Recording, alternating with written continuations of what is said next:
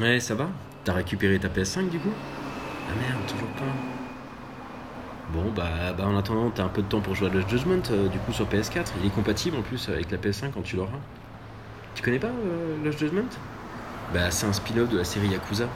Ça raconte l'histoire en fait d'un ancien avocat qui est devenu détective pour tout un tas de raisons expliquées dans le premier.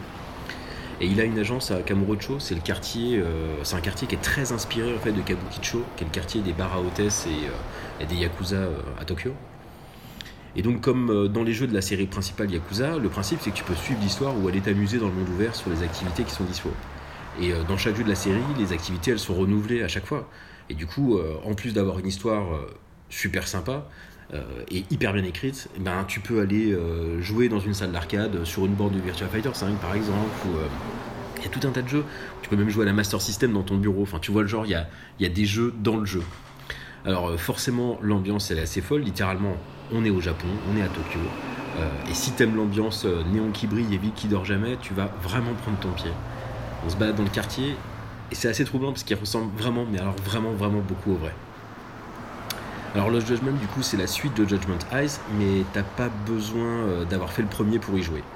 Euh, Dans les deux, l'histoire euh, démarre par une affaire plutôt anodine, a priori, qui, va, qui va rapidement en fait et progressivement grossir pour devenir un gros complot, mais vraiment bien ficelé.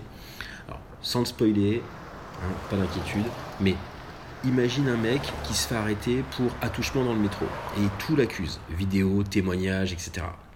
Hop, comparution relativement rapide, et tu sais qu'au Japon, euh, 99,9% des procès euh, arrivent sur une condamnation.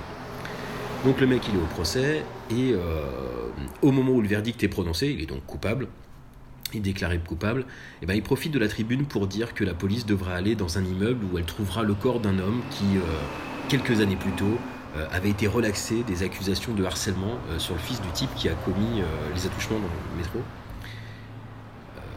Et le fils euh, du type qui a été harcelé, en fait, il s'est suicidé. Donc en gros, on se dit que le mec qui a, été coupable d'attouchement dans le métro, ben, en fait, il en sait beaucoup trop sur ce corps euh, qui est dans un immeuble. Bon, du coup, le mec ne peut pas être coupable puisqu'il tripotait une jeune femme dans le métro au moment du meurtre. voilà. Et ça, c'est le point de départ de l'enquête. Et tu peux me croire, c'est rudement bien ficelé. Alors, si t'aimes les jeux d'enquête avec de l'action, ou euh, si t'aimes le Japon, Tokyo Heat, c'est obligé que tu aimes le Judgment. Et je peux que te conseiller d'y jouer. Euh, au pire, achète le premier pour tester, il est souvent en promo euh, sur les stores, en dématérialisé. Il se trouve vraiment pas cher. Et ensuite, direct, t'enchaînes sur le second.